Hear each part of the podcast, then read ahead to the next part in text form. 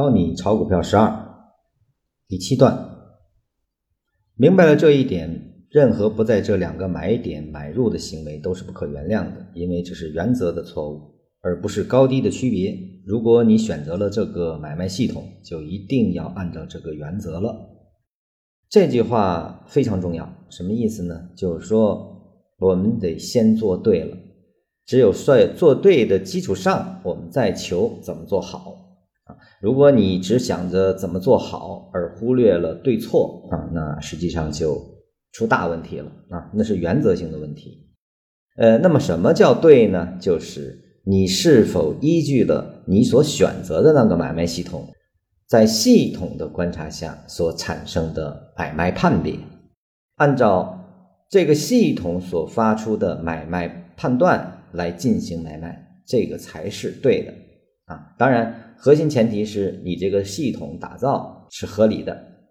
那么，一旦你选择了这个系统，就必须的只能按照系统去做，这个才叫做对。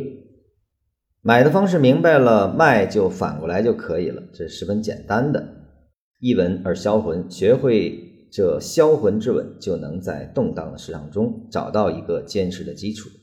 当然，相应的均线的参数可以根据资金量等情况给予调节，资金量越大，参数也相应越大，这就要自己去好好摸索了。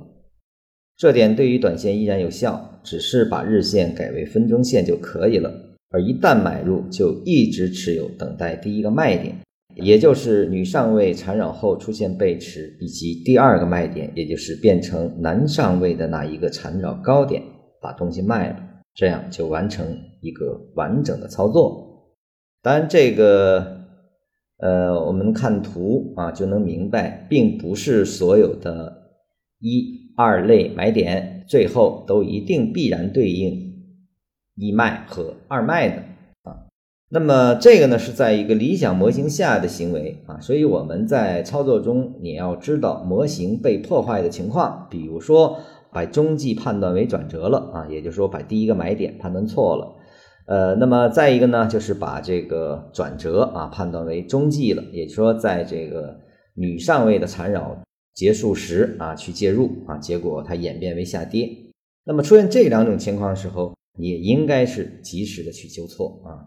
这个错只可能源于两种情况，第一种情况是你判断本身有问题，这个需要练的；第二种情况就是市场的选择。